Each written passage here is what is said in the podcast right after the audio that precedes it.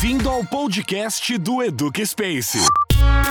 Saudações a todos, bem-vindo a mais um episódio aqui do Eduque Space e hoje nós vamos falar sobre a metodologia do estudo de casos sob a perspectiva da formação por competências. E o nosso bate-papo, como sempre, é meio redundante falar, mas sempre tá muito bom, então fique ligado, bora ouvir. Eu gostaria de começar primeiro, claro, agradecendo aqui a presença de ambos os convidados e pedir para que vocês se apresentem, por favor, professora Ana Valéria. Olá a todos, é uma alegria poder participar aqui deste podcast com vocês. Eu sou Ana Valéria, com muito orgulho professora de língua portuguesa e também de língua espanhola, né? Tenho uma formação acadêmica na área da, do professorado, isso é, me dá muito orgulho. Sou mestre em linguística faço meu doutorado na Universidade de Coimbra e atualmente estou como diretora de inovação acadêmica na Faculdade Santo Ângelo, no Rio Grande do Sul. Mas já sou professora de longa data,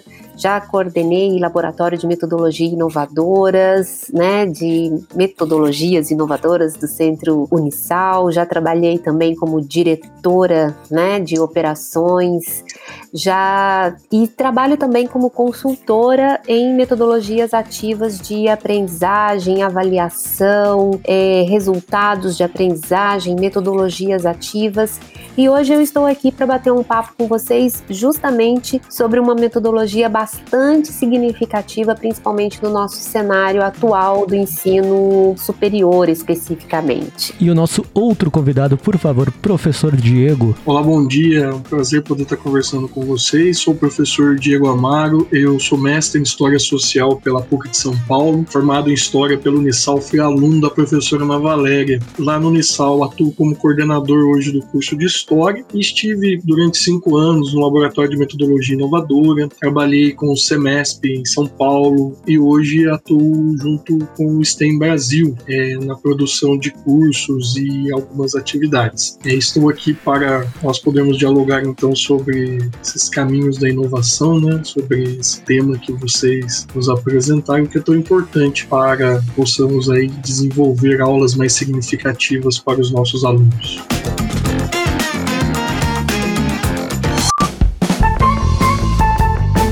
Para a gente começar o nosso assunto, que é a metodologia do estudo de caso, eu gostaria de perguntar exatamente isso: o que é a metodologia do estudo de caso? Então, essa metodologia do estudo de caso é muito comentada pelos professores de um modo geral, principalmente entre professores da área dos negócios, né, no curso de administração, ou na área da saúde, ou na área do direito, porque trabalha com textos da realidade, com situações da realidade. E essa metodologia gira em torno de algumas, na verdade, os seus textos, né, giram em torno de situações que ocorrem no nosso dia a dia nesses variados contextos. Essas situações podem ser problemas, ou tomadas de decisão, ou avaliações, ou até mesmo regras, né? E nesse sentido, Uh, nós podemos dizer que o estudo de caso é, trata de uma aprendizagem auto-orientada e ela vai fazer uso da análise propriamente dita para extrair conclusões sobre essa determinada situação, que seria a natureza do caso propriamente dita. Mas existem alguns recursos, alguns meios necessários que são fundamentais para que compreendamos os aspectos importantes de cada uma das situações que se apresentam né, em relação àquilo que o professor deseja trabalhar.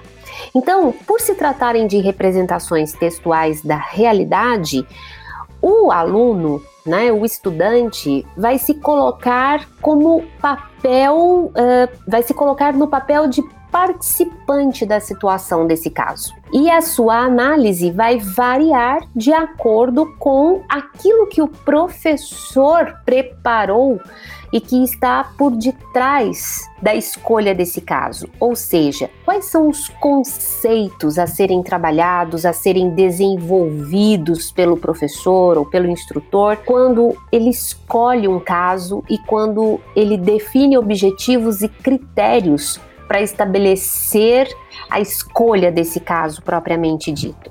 Porque, assim, esses casos que normalmente são tratados em sala de aula, se for desprovido, se forem desprovidos de uma questão muito significativa, não terá um valor educativo e sequer um valor formativo.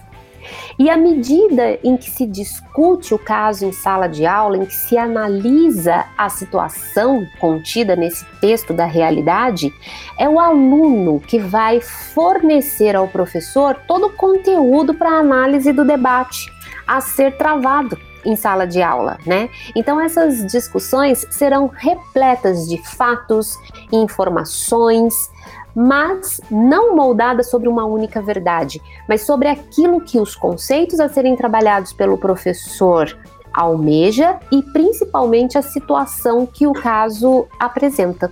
Então nós vamos perceber nesse, nessa metodologia uma atuação diferenciada entre o professor e o estudante. O professor vai fazer perguntas, sim, mas no momento certo, na hora certa na hora em que ele sente a necessidade de fazer uma orientação. Porque, na maioria das vezes, o que vai ocorrer é que o estudante fornecerá os elementos necessários para que a discussão ocorra. Não é assim, Diego? Você que já se utiliza da metodologia, por exemplo, é, ela funciona nesse sentido, não é verdade? Exatamente, professora. E quando nós é, começamos, eu estava aqui retomando, né, relembrando a minha, minha jornada com o estudo de caso, eu também fiz uma série de confusões no começo, porque tem aquela sensação, e às vezes a gente confunde o estudo de caso com problemas, por exemplo, e achamos que aquilo é possível em uma única aula, quando na realidade o estudo de caso vai né, propiciar todo um movimento que auxilia o aluno com a realidade, né, com aquilo que ele de fato poderá encontrar.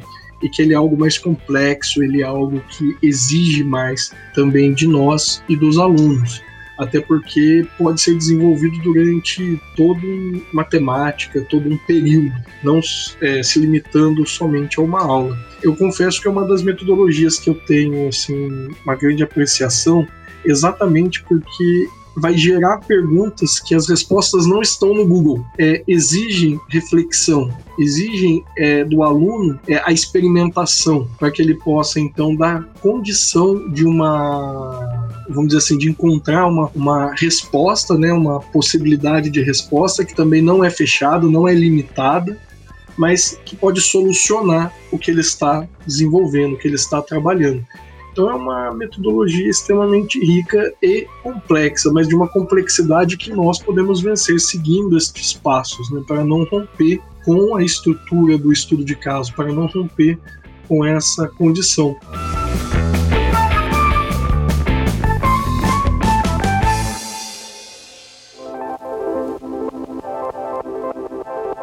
ले Em diálogos com a senhora, é, a senhora coloca é, essa estrutura e como que nós fazemos para poder, então, aplicar essa metodologia, fazer esse caminho, fazer esse desenvolvimento. Eu queria até que a senhora falasse um pouco para a gente também. Então, porque, por exemplo, você tocou num ponto muito importante, né, Diego, que às vezes vocês é, tratam estudos de caso como se fossem para solucionar problemas. E não é bem assim que funciona, né? Porque no estudo de caso, Caio, os textos, eles já são completos. A história, a narrativa do caso, ela já tem começo, meio e fim. E aí, se a natureza do caso, por exemplo, é um problema que se apresenta, a própria narrativa já traz uma solução para esse problema. Não é o aluno que vai buscar uma solução para o problema que se apresentou no caso. O problema já está ali resolvido naquela narrativa. A discussão vai girar em torno se aquela solução que a narrativa apresentou de fato é a melhor solução para aquele problema.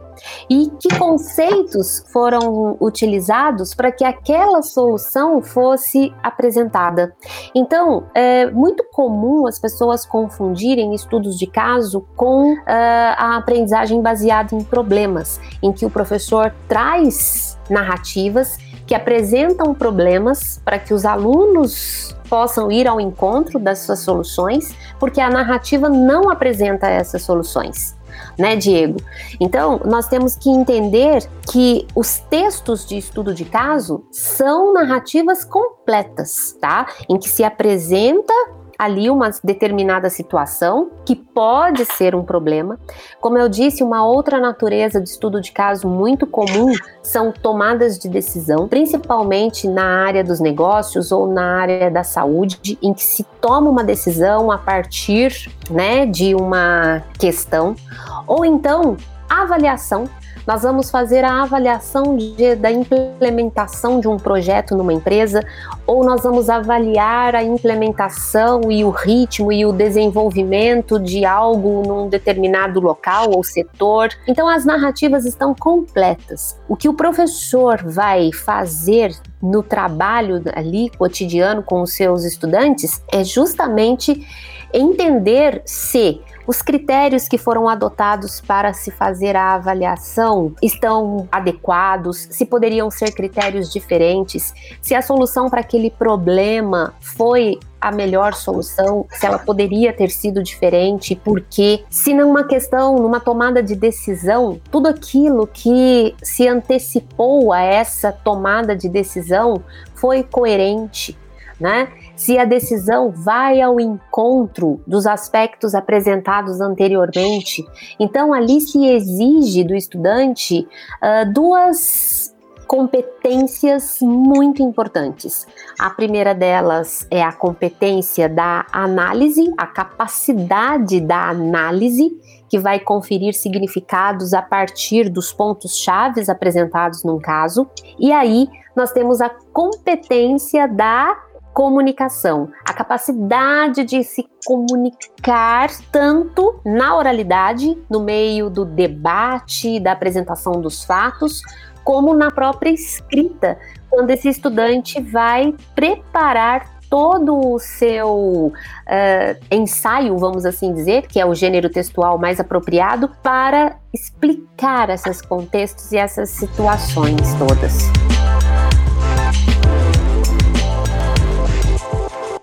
Tinha uma dúvida, mas a professora acabou respondendo de alguma forma que, que, os professores comentaram que é um estudo que parte de um problema para a discussão. Ia perguntar justamente essa relação com o PBL, né, o Problem Based Learning, e a professora acabou respondendo já, mas aí surgiu uma outra dúvida minha. A professora comentou que é o aluno que fornece o subsídio para a discussão. Então eu queria saber se essa metodologia ela é aplicável em todos os níveis da educação, né? Ou se é só no nível superior, como é que fica? É, eu até vou, eu vou iniciar aqui, mas colocando assim: qual é o aluno que eu quero formar? Que aluno eu quero formar? Que profissional eu quero formar? E mesmo quando a gente pensa aí no ensino médio e no ensino fundamental, existe a possibilidade de aplicação. Apesar de serem universos distintos, onde o conhecimento permeia níveis distintos, a aplicação é possível.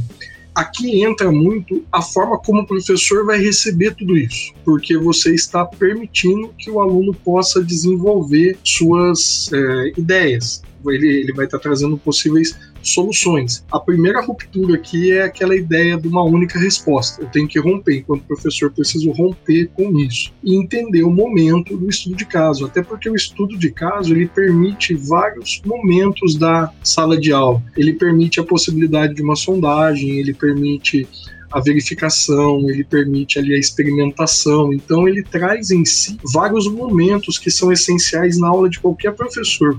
E quando eu trabalho o estudo de caso, eu ponho o aluno protagonista. Ele vai precisar assumir um papel, uma certa autonomia.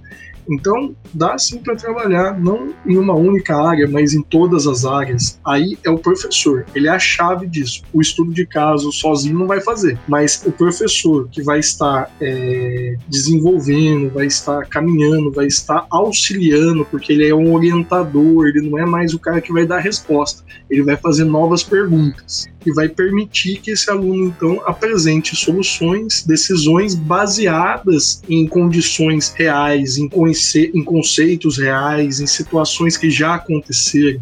Então ele consegue trazer para a sua análise, para o seu estudo, para a sua solução é, significado. Porque sabe aquela pergunta que a gente fala, professor, onde é que eu vou usar isso? no estudo de caso você está usando, você está usando o que você aprendeu enquanto conceito na aplicação, na busca dessa solução, na busca de entregar uma possibilidade, uma resposta. Até porque, ah, como a gente fala das narrativas que trazem os casos, né? No ensino fundamental, a gente pode sim trazer casos, essas narrativas em que se, em que houve um problema e cujo problema foi resolvido de uma forma e gerar um debate entre as crianças, entre os jovens sobre aquela escolha, sobre aquela decisão, sobre como ela faria. Dá para a gente iniciar as crianças crianças nessa, nesse processo de análise dos fatos. Por isso que a gente fala, né, que quando o professor leva a metodologia do estudo de caso para a sala de aula, ele tem de ter estudado previamente esse caso, compreendido as diversas interpretações que podem surgir, é, pautar-se de diferentes é, contextos e situações que possam surgir no debate. O professor tem de estar preparado para as diferentes situações que serão apontadas e principalmente preparado para compreender o posicionamento que os estudantes apresentam, não é, Diego? Não, sem dúvida, porque se eu não estou preparado, aquilo pode se tornar uma arma contra o próprio professor e a própria disciplina. Metodologia tem uma estrutura e essa estrutura sempre precisa ser respeitada também. É conhecer as diferentes possibilidades dá ao professor condições também de estar questionando o aluno sobre aquele ponto que ele está apresentando, fazendo com que ele crie ali novas ideias, ele busque novas possibilidades. Ah, a ponte caiu, caiu porque caiu. Ah, caiu por isso, por isso. Mas só isso. E se fizesse assim, assado, como é que isso poderia, né? Então você começa a instigar. É, de alguma maneira para que ele possa ampliar a visão dele e a busca por novos conceitos. O aluno ele ele vai precisar, inclusive, integrar outros conhecimentos. Ele vai trabalhar de maneira interdisciplinar porque ele precisa estar buscando complementos para aquela ideia que ele vai desenvolver. Como o professor já tinha colocado, ele vai estar escrevendo, ele vai estar comunicando, ele vai estar desenvolvendo habilidades importantes. E, claro, e uma outra maior, que é a leitura. Sem leitura, não tem metodologia na Terra que funcione. Leitura é um ponto-chave, é, é crucial. E nesse momento da sala de aula, né, que o professor está ali é, funcionando como um orientador e não aquele que está dando respostas ou simplesmente definindo verdades, né, ou possibilidades de verdade, ele se prepara também. E ele vai estar ali observando e auxiliando, mas não interferindo. Mas para que ele também não vá é, causar esse tipo de situação, ele precisa, obviamente, estar mais bem preparado que o aluno. Senão, falhas ali vão acontecer, é, o caso não vai corresponder às demandas e às necessidades daquela disciplina em si. Então, assim, eu não posso deixar brechas, eu tenho ali a condição de dar uma melhor formação, tanto acadêmica, tanto educacional, quanto uma formação profissional, vamos assim dizer, para o nosso aluno. Então eu não posso é, não, é, vamos dizer assim, não estar preparado para, porque eu tenho que, quando também for necessário, trazer novamente aquela discussão para o ponto chave. Eu não posso deixar que aquilo também escape as barreiras, porque existe esse risco também. Começam a surgir tantas coisas, tantas coisas que eu vou fugir do caso em si. Então, o professor é aquele que traz novamente para o caminho. Né? O professor coloca lá o caso e tem um objetivo fim, né? ele vai alcançar tal coisa. Esse caminho vai ser constituído por, pelo aluno, mas não vai poder fugir daquele objetivo, daquela meta final da, do uso do estudo de caso.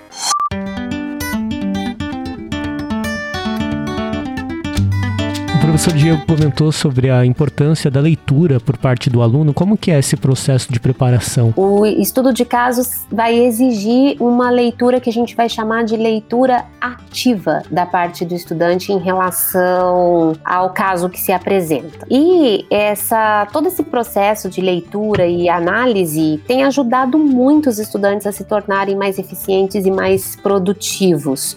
A natureza de uma leitura ativa significa que se trata de uma leitura interrogativa, ou seja, o aluno vai sempre questionar os pontos relevantes que se apresentam ali e é uma interrogação propositada, porque é importante que se entenda o que está por detrás não só do problema em si, mas como eu falei, por exemplo, se é uma situação de problema, né? O que, que está por detrás das causas? O que, que está por detrás das consequências?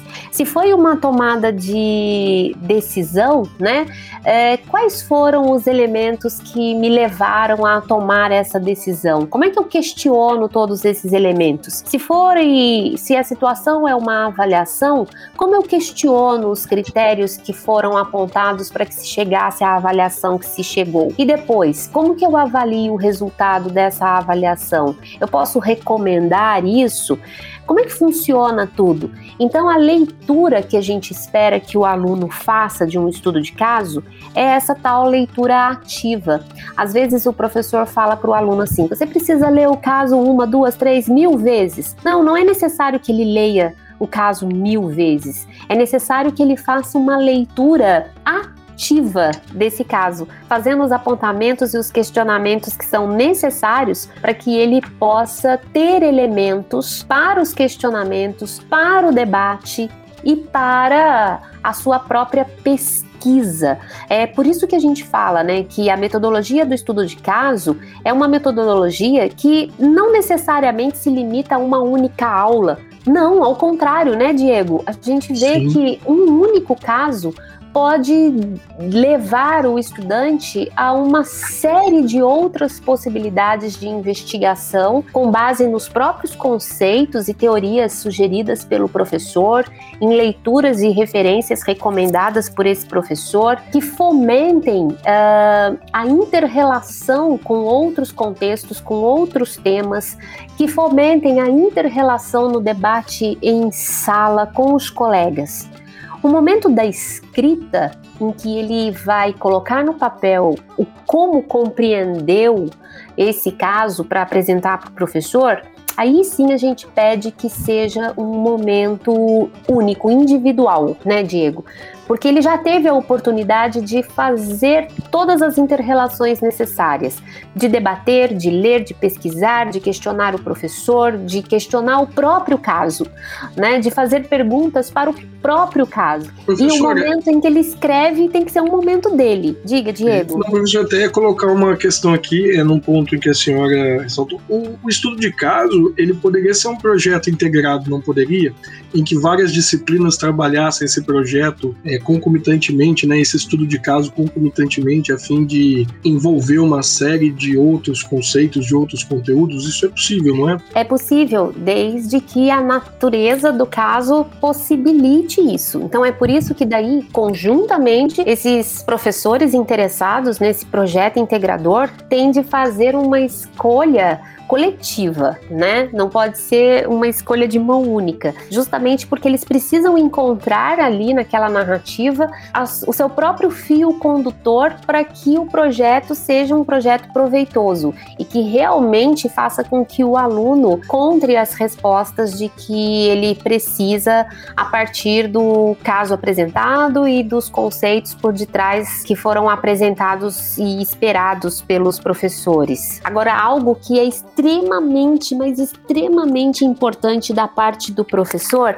é que, seja como um trabalho coletivo ou individual na sua própria disciplina, todos os critérios de avaliação, todos os critérios de acompanhamento e de mensuração da participação, do envolvimento dos alunos nessas atividades fiquem muito claros muito transparentes para os estudantes, né? É, é super importante que o estudante saiba que ah, os momentos em que ele vai é, debater, os momentos em que ele vai trazer informações relevantes, o momento em que a sua participação agrega valor à discussão, o momento em que ele soube escutar e respeitar também a opinião do outro, todos esses elementos participativos fazem parte né, de uma avaliação que a gente chama de processual, a que o professor tem de estar muito atento, Porque se nós queremos fomentar o trabalho cooperativo, colaborativo, de reflexão e ação dos nossos alunos, o professor tem que ter os seus critérios avaliativos nesse sentido muito claros, muito definidos e transparentes. Os alunos precisam saber exatamente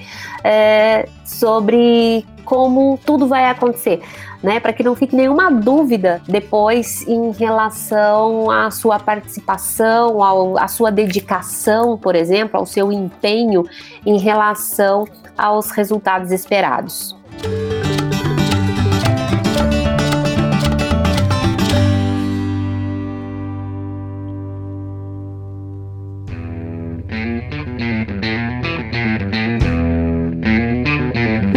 Obrigado realmente pela participação enriquecedora aqui de ambos os professores. E para a gente encaminhando aqui a conclusão do nosso conteúdo, eu gostaria que os professores dessem um exemplo de como, por exemplo, eu, professor, poderia preparar esse tipo de aula, os caminhos, ó, vai mais ou menos por aqui, assim, assim, assado, enfim. Assim, Caio, é, como eu disse, primeiro, né, quando o professor prepara a, as suas atividades para aula, por que, que ele escolhe determinados conteúdos. Eu sempre, quando vou trabalhar com os meus colegas professores, né, e principalmente aí nos encontros de capacitação e formação docente, eu lhes pergunto: quando você fez o seu plano, né, de ensino para o seu semestre, por que você escolheu esse conteúdo? É só porque está na ementa, né? Mas como que essa ementa, por exemplo, foi pensada? E uma vez que então eu tenho uma seleção de conteúdos a serem trabalhados, o que eu preciso trabalhar efetivamente com mais ênfase, com mais significado? E com mais resultados positivos. A partir do momento que eu sei o que, eu preciso pensar no porquê e no como. Quando eu penso no como, eu penso na metodologia que eu vou usar para fazer com que esses conceitos, esse o que e esse porquê se fixem de, definitivamente né, nos nossos estudantes. Então, esse como é a escolha da metodologia. As metodologias são várias. Então, por que eu vou escolher uma metodologia do estudo de caso propriamente dito? Justamente porque eu quero alunos mais ativos, mais participativos, eu quero leitores mais proficientes, eu quero estudantes mais analíticos, mais críticos, mais comunicativos e colaboradores, mais argumentativos e questionadores. Então, como que eu vou fazer com que esse estudante se torne tudo isso? Primeiro, eu vou trabalhar então com um caso que tenha uma narrativa que me propicie a partir desse o que que eu preciso né, transmitir aqui, ensinar para o meu aluno e que eu quero que ele apreenda de fato, esse caso precisa vir ao encontro dessas minhas expectativas. Porque quando eu pensei no como, eu automaticamente penso no para quê. Eu vou escolher essa metodologia para que eu alcance que resultados, né? Então, esse estudo essa escolha desse texto, o conhecimento sobre a natureza natureza, então, desse texto, a situação que se apresenta nele, precisa ser de completo domínio do professor. E aprender a conduzir a metodologia, dando espaço para que o estudante se torne, então, este estudante participativo, ativo, crítico e analítico.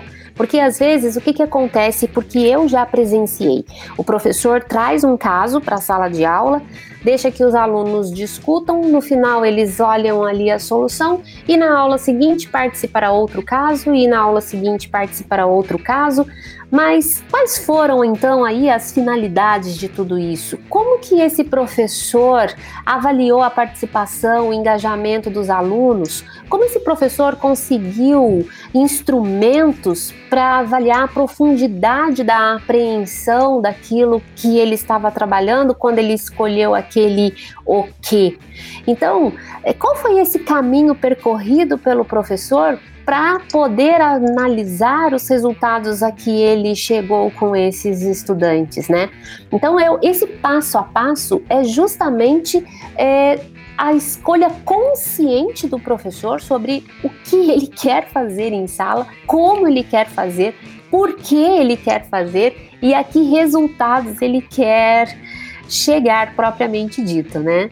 Você quer completar, Diego? Eu só quero dizer o seguinte, que mudar não é fácil, é, mas é importante. Nós vivemos um outro ponto da educação. Nós entendemos que hoje a educação ela precisa fazer com que o aluno se sinta integrado a ela, parte do processo. Isso também faz com que ele perceba o seu próprio desenvolvimento, o que de alguma maneira impede que ele desista, porque daí ele consegue é, vamos dizer assim, compreender melhor o que ele está fazendo, como ele está fazendo. Inicialmente, vai ter problema, vai ter problema, porque leitura não se abre mão. A leitura vai ser importante, mas ao ponto em que o aluno começa a perceber a sua participação, a forma como ele tem resolvido as coisas, a situação muda. Não estamos dizendo que vai funcionar no primeiro dia, mas estamos dizendo que não podemos desistir, porque se queremos preparar bem esses nossos alunos para sua atuação, devemos escolher uma metodologia como o estudo de caso, que é completa e permite muitos caminhos. Então, assim, coragem, porque funciona e funciona muito bem. Bom, muito obrigado mesmo pela participação. Foi uma conversa muito tranquila, muito agregadora e muito gostosa, né? Eu espero que pois também é, tenham gostado. Pois é, eu também achei. E o Diego é meu parceiro aí, né, Diego? A gente tá Sim. sempre juntos aí em busca, né, de conhecer de fato esses objetivos das metodologias ativas de ensino e o estudo de caso é uma das metodologias que nos encanta justamente por essa completude que ela pode é, gerar. E a gente está vivendo esse momento agora, né, Caio, de aulas remotas aí.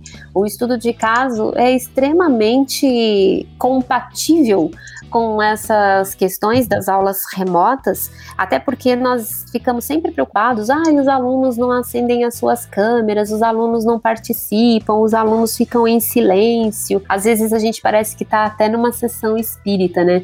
Tem alguém aí, porque ninguém responde do outro lado, ninguém acende a câmera.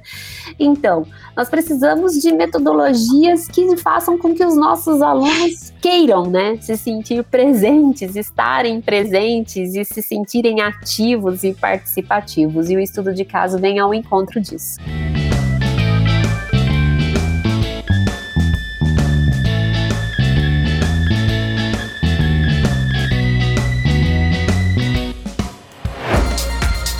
Produzido pela B42. Este foi o podcast do Eduque Space.